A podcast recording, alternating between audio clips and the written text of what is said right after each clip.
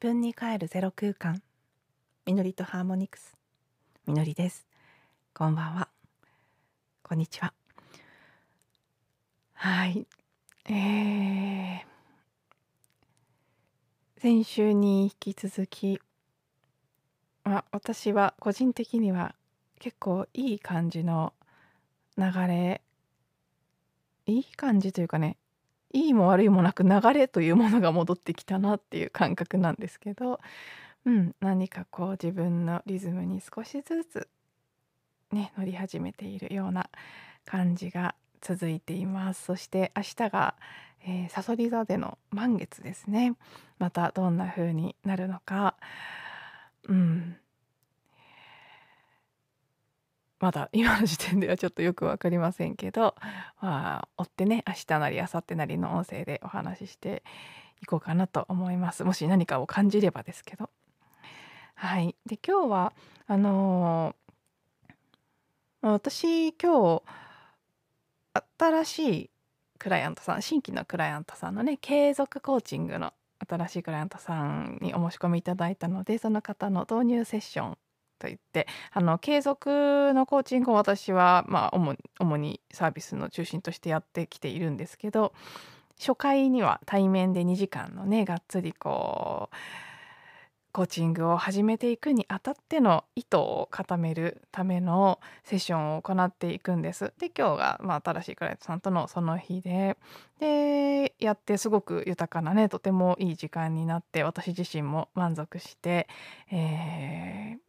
爽やかなすがすがしい気持ちで帰ってきたんですけどそれを通していくつか感じたことがあってまずはそれをお話ししてその後ね一個割とそこからつながって大きめのテーマがある気がしているので、えー、続けて時間の許す限りお話ししていきたいと思うんですけどまずね私が今日自分自身で気がついたのは私やっぱり継続セッションあるいはワークショップだったら連続クラスが好きだなっ思ったんです。あの独立してコーチとして独立してから最初のうちは特に継続セッションしかやってなかったんですね。で単発のセッションはやらないって決めていたんです。でまあそんなに深い深く考えて決めたことではなくてなんかそんな感じがしたからずっとそうしていたんですね。でえっと1年半前ぐらいに一旦コーチングをやめてヒーリングのセッションの方に振った時期があってでその時に単発のセッションに切り替えたんですけど、まあ、どうもやっぱりね乗らないんですね私自身が。でいろいろ試行錯誤した結果もう一度継続のコーチングを個人セッションという意味では軸に戻そうというふうに思い始めたのが昨年の秋ぐらいからだったんですけど。でまあねそう再開してから少しずつクライアントさんからお申し込みいただくようになってやっていくにつれやっぱり私は継続のコーチングが好きだなって 個人セッションをやるんだったらやっぱり継続セッションがいいって改めて思ったんです。でそんなことを今日考えていた時にあこれなんか私結構昔からブレてないかもって思ったんですけど。まあ、なんでなんで継続セッションが好きかっていう話になっていくんですけどね。あのー、私1個目の会社を辞めて最初はシステムエンジニアだったんですけど人事の仕事がしたくて転職しようと、まあ、留学して人事の勉強を大学院でして帰ってきて人事部門での採用を探していた時に大きく2つ選択肢があって。でいわゆるその事業会社の人事部の社員になるというスタッフになるという選択肢と人事コンサルタントあの人事業務に関するコンサルティングをするコンサルティング会社人事専門のコンサルティング会社あるいはコンサルティング会社の人事関係の部門っていうのもあるんですねいくつか。でそういうコンサルティングファームの人事系の仕事に就くっていうことも選択肢としてあって。で元システムエンジニアで留学してきてとかそういうキャリアから考えるとコンサルタントの方がもしかしたらなりやすかったたのかもしれないんです事業会社の人事部員っていうのは結構ね人事の経験がないと転職しにくかったので本当はコンサルの方がストレートだったのかもしれないんですけど、まあ、受けてみたり受けながらいろいろ自己分析とかね自分で感じたりしていくうちにやっぱりコンサルタントじゃないなって思ったんです。で事業会社の人事がやりたいと思ったなんでかっていうとコンサルタントって提案して終わりなんですよ。で立派な提案書を書いてそれでうん千万とかうん百万とか時にはきっともっとねもらったりするんだと思うんですけどそういう仕事はちょっと私の好みじゃないと思ったんです。どんなことも言うのは簡単でやるのが難しいじゃないですか。提案して「はいあとはやってね」って言ってね高いお金をもらってでそれを次々次々いろんなところでやっていくみたいなそれあんまり正確に合わないと思ったんです。で泥臭い部分があるかもしれないけど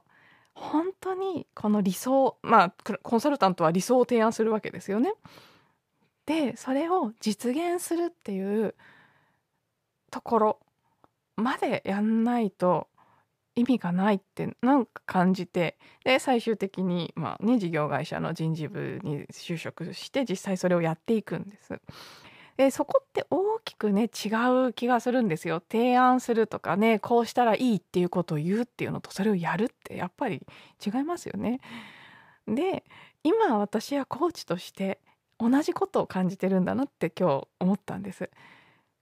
こうね単発のセッションですごいその人のこうなりうる最高の姿を伝えてあげることができるかもしれないしあるいは、まあ今、今必要なねアドバイスなり今必要な癒しなりその時なりの気づきを単発のセッションでももちろん提供することができてそれにも価値はあるんですよ。もちろんなのでコンサルタントの理想を提案するってもちろん価値があるんですけどそれを言われて日常の中でじゃあどう変わっていくのかで気づきが大きければ大きいほどそのセッションで言うとねこうその時起きた変容が大きければ大きいほど日常に戻った時に戻そうとする力とかブロックとかも同じぐらい大きく出てくることが多いんです。必ずとは言いませんけどでもまあエネルギーの仕組みで言ったら絶対反作用が起きてくるので元に戻そうとする力が働いたりするんです。でそこをいかに抜けていくのかとかそれを超えて本当にね変化した自分を生きていくっていうところまでやることがすごく私は大事で頭で分かった気になったり変われたって感じになったりしただけじゃなんかそれじゃあ物足りないって思ってるんだなって。え割とそういう意味で親切っていうか何て言うんでしょうね。割なんかこう堅実派というかもうなんて表現していいか分かりませんけどね。本当に実際どうなるっていうところまで誠実にお付き合いしたいっていう思いがすごく強いんだなって。でそれは本当あの人事の仕事を選んだ時から私何も変わってないんだなって気がついたんですね。なんかね単発でああこんな気づきがわーみたいなかっこいいセッションするのも素敵ですけどまあそもそもそこが私できないですし多分ねそこやるように生まれついてないので。だけど継続セッションでコツコツサポートをしながら本当に深いレベルで変化しそれを安定させていくっていうところそこはね多分私すごく得意なんですよね。であ本当にそっちがやりたいんだって思ったら一回ねコーチング違うかなと思ってやめたりした時期もあったんですけど改めてああやっぱりこれこの形が私やっていきたいんだなと。でグループワークもねあのもちろんすごくその良さがあるのでそれはそれでやるとしてもそこもやっぱり継続セッションがあ継続クラスならではの良さみたいなね。あの会社の研修なんかもよく言われますけどその時どんなにいい研修を受けても業務に、ね、日常に戻ると元に戻っちゃうみたいな話はあの人事部研修の世界でもあるある話だったんですけど、まあ、そこをどうね克服するかみたいなのも課題として常にあって。うん。ねやっぱりこう継続してやり日常に持ち帰ってそこで起きることも含めて一緒にねこう1段2段とこう階段を上っていくみたいなそういうサポートがしたいんだな私という気づきがありました。でまあそことも関係しているような話ではあるんですけどうん私最近前以上にいわゆる成功というものに興味がなくなったなって感じてるんです。前からそんなに、うん、人並みよりは薄かったと思うんです成功したいという思いは。だけどそれでいながらやっぱり成功してる人のことは気になるんですね。私から見る成功なんか人によってね成功のイメージっていろいろあると思うんです。その人なりのここがここが特にツボみたいなとこあると思うんですけど私はやっぱりスピリチュアルな分野においてカリスマ性を発揮していたり影響力を持っていたりする人まあスピリチュアルだけじゃないのかな。何かこう表現全般って感じですかね。音楽とかでもいいんですけど。何かこうそうインフルエンサーってやつですねいわゆるそういうところがある人とかうん。なんかお金とか地位、まあ、一種の地位ではありますけど、そういうものよりは、カリスマ性、影響力みたいなところが、なんか引っかかりやすい、いいなっていう人気があるとかね、人気っていうのも結構キーワードかもしれませんね。そういうものにはなんとなくずっと憧れを持ってたんですけど、憧れっていうか、ななんか気になるみたいなうん、まあまあそれがほぽのぽのでいう記憶なんですけど私にとってのそういうものにこういいなって思う癖みたいなのはあったんです。だけど最近ねどんどん薄れている気がして。まあ、だだから例えば自分がクラスをやるにしてもセッションをやるにしても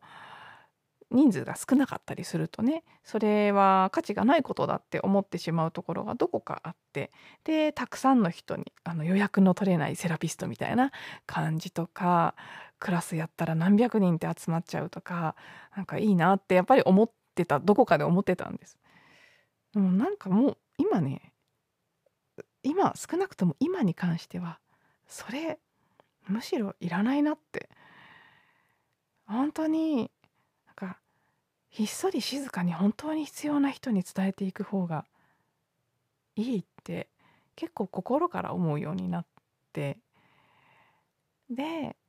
そのことがすごく今大事な気もしているんです。あのね YouTube もやってみたけれどもこのポッドキャストに落ち着いているっていうのもそこを絡んでるような気がするんですけど。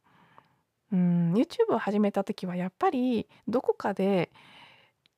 いわゆる YouTuber ですよね収益化できるぐらいの人数の人に見てもらいチャンネル登録してもらいなんか有名なインフルエンサーみたいになることに一抹の憧れがあったと思うんですよやっぱり。だけどやってみて気がついたことがあったんです私実は。それがあの YouTube の仕組みってカジノと一緒だなって触れたからこそ感じたんです。エネルギーが全く一緒だって。あのー、人がいわゆる成功、まあ、成功って呼ぶしかないんですけど何かこう大きなことを成し遂げると言ったりですかね。インパクトの大きいことをするっていうことに関して私は大きく2種類あるんじゃないかと思っていて一つは宇宙との共同創造。この私という存在がゼロになった時にインスピレーション宇宙からの恩寵神聖な存在からのインスピレーションが降りてきてそれを私という存在を通して体現した結果それがたまたま大きく成長するというケース。例えばうんとセルフアイデンティティするホポノポノまさにそうですね。モーナが瞑想でインスピレーションで受け取った。それがもう世界中に広まるぐらいのものになった。でもそれはうんインスピレーションがモーナという人人を通して形になった。その筒になったっていうことですね。通り道になったっていうことで。うーんこんなものを作ろうって考えてそしてそれを世の中に広めようと思ってやったわけではないですよね。他にもオーラ・ソーマとかもそうですねビッキー・ウォールさんのところになんか知んないけど来ちゃって私も何作ったのかわからないのよとか言いながら生み出しちゃったとか人気遺伝子液鏡もそうだと思いますし、まあ、偉大な芸術作品なんかもほとんどそういうものですよね。でそれが結果有名になってしまうっていうケースのものともう一つもう一種類の成功は人為的にうん作られた成功という感じ。まあもちろんそれもねもしかしたら宇宙の計画かもしれませんけどでも分かりやすいので対比として出すと例えばだからそうカジノでなんか一攫千金みたいなカジノでも宝くじでもいいですけどなんかすごい当たりが出ちゃったみたいなあれはカジノならカジノでちょっと例えばね一貫して出しますけどカジノの場合運営している人たちがいてその人たちが一定確率で当たりを出すわけですよね。じゃなきゃカジノに来ないじゃないですかみんな。で一定確率で当たりを出すことであんな風に成功することができるっていうイメージを人々に植え付けでそれによって大多数の99%の成功しない人たちがお金を使うそれによって成り立っている仕組みですよね。だからそれは言うなれば今の社会そのものと実は一緒なんですけど1%の人たちが成功するそれに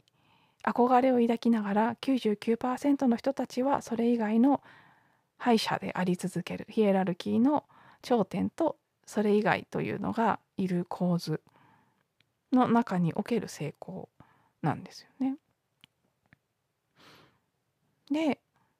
YouTube ってまあもちろん中にはね本当になんかクリエイティブなものをうん、まあ本当そのね宇宙からのインスピレーションで下ろして出してそれで広がってるというケースもあるのかもしれないですけど私が触れて感じたのはあこれ本当カジノと一緒だって Google が当たりを決めてる一定の確率で大当たりが出るようになってるでその白羽の矢が当たった人たちがすごい華々しく活躍して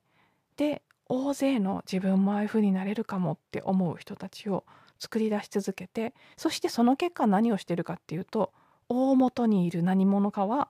ヒエラルキーという構造の社会を当たり前のものとして維持し続けようとしている。だからそういう意味で言うと大当たりして成功した人も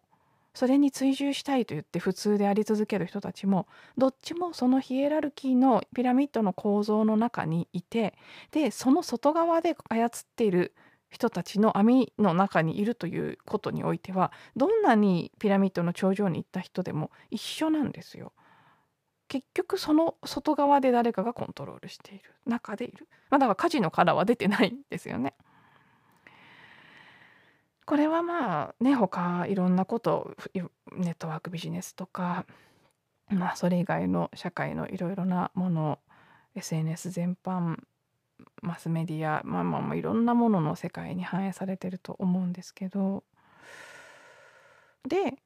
今という瞬間は実はそのカジノの中でそのねカジノで遊び続けるのかそこからもう出るって決めるのかなんかねそこの分かれ道にあるんですよねある意味。で別にいいんですよ。本当に本当にこれはもう心からどっちがいい悪いではないんです。それはそ選択でその人自身の人生のゴール設定でしかないのでもう今世はここで遊びきりたいって言ってカジノで当たる側であれ負ける側であれあるいは普通であれもう遊び続けるっていうのも一つの選択でしかないの。いいんです全然。だけどもうなんかここではちょっと遊び飽きたしなんかこのからくりも見えちゃったしなんかちょっとつまんないなと思ってもっと自由な世界へ出ていきたいというふうに思った時にちょっとねその網の目の中に人をとどめたいという意思も働いているので全体の中で。その網をくぐるくぐって抜けるのは結構ひっそりやらないと抜けられないんです多分。ひっそり静かに。あのねどなたかがこの2020年21年で2極化していってで本当に目覚めていく方に行くのは針の穴を通るぐらいの確率みたいなねそれぐらい難しいことなんだみたいなのを YouTube で言ってる方がいるのをちらりと目にしたことがありますけどまあそんな感じでね針の穴を通るようなこと。でそれをやるのはなんかね大勢で大騒ぎしたらできないっていうイメージなんです。ほんとひっそり静かに分かってる人たち同士で手と手を取り合ってスーって抜けていく感じ。なんか「ご一行様帰ります」みたいな感じでカジノから出ようとしたら気づかれちゃうじゃないですか。なのでひっそりこう何人かもしくはもう一人一人スッスッって。でも出方は仲間同士教え合うんですけど出る時はなんか一人で抜けていく感じ。なんかそういうイメージが浮かんでいて。で私は多分出るって決めてるので同じく出ようとしていて私より先に何かこうねプロセスにおいて少し一歩先置いてる人たちにたくさん出会っていていろんなものを受け取ってるんです。いろんな情報なりアドバイスなりサポートなり。私もそれを私が渡す相手に渡している。それが私自身のセッションとかワークショップなのかなって感じ始めていてとなるとね別に大々的にやらなくていいじゃないかと。少なくとも今はですね。この先来年以降とかはわからないですけど。うん。でそう。まあ私もねさっき話した2つの成功のうち前者の方は今でももしそういうことが私に機会として与えられるのならもう喜んで筒になりたいと思ってますよ。宇宙のあの、ね、ディビニティからのインスピレーションの通り道になるっていうことはもう機会があれば喜んでしたい。だからそのためにクリーニングもしていますししていきますし、まあ、そのためにじゃないですけど、ま、した結果それが起きるのであれば喜んで受け取りたいと思ってますけどでも別にそれって私が努力してやることでもコントロールすることももちろんできないですしそうしたいと思ってなるものではないのでそれはただ、うん、委ねるということにしかならないですけど後者のねその人為的な方の計画できる想像できる努力とかして何とかできる範囲まあできないんですけど YouTube の当たりになるのとかもできそうでできないんですけどなんかそこを頑張るっていうことはもう私はいいなって思っちゃっているんですね。でまあそのこととうーんあやっぱり私なんか継続セッションで本当にもうちゃんと理想を掲げるとかね何か気づかせるってとこだけじゃなくてそれをほん本当人生の日常に落とし込んで本当の自分でちゃんと生きていけるようになるっていうとこまでをサポートしたいんだなっていう気づきと、両方が相まって今日はなんとなく自分自身の方向性というかこういうことがしたくてセッションとかクラスをやるんだなってなんかそれがすごく明確になった。一日でしたしそこが分かってくるとやっぱり取り組み方も変わってくるし取り組むこう気持ちも変わってくるしでそう前みたいに数が多い少ないとかで一喜一憂もしなくて済むしもう本当になんかうーん淡々と地味でいいから本当に本質のところを丁寧にやっていきたいな、まあ、この音声配信ももちろんそうですけどね。本当に、まあ、ニッチ今はすごくニッチだと思うんですけどでも一定数の方に日々聞いていただいていることはもうすごくね感じていて。それでいいっていうよりはもうそれがいいじゃないかって。だからやっぱりうん、この 一番拡散しにくいポッドキャストというのを選んだのも私うん、いいチョイスだったなと今すごく思っているんですけどなのでまあねこの音声配信でも丁寧に丁寧に本当にお伝えしたいことを本当に必要な人だけに引き続きお届けしていきたいなと改めて感じている今日です。はいでは、えー、本日も最後まで聞いていただいてありがとうございました。また明日の音声でお会いしましょう。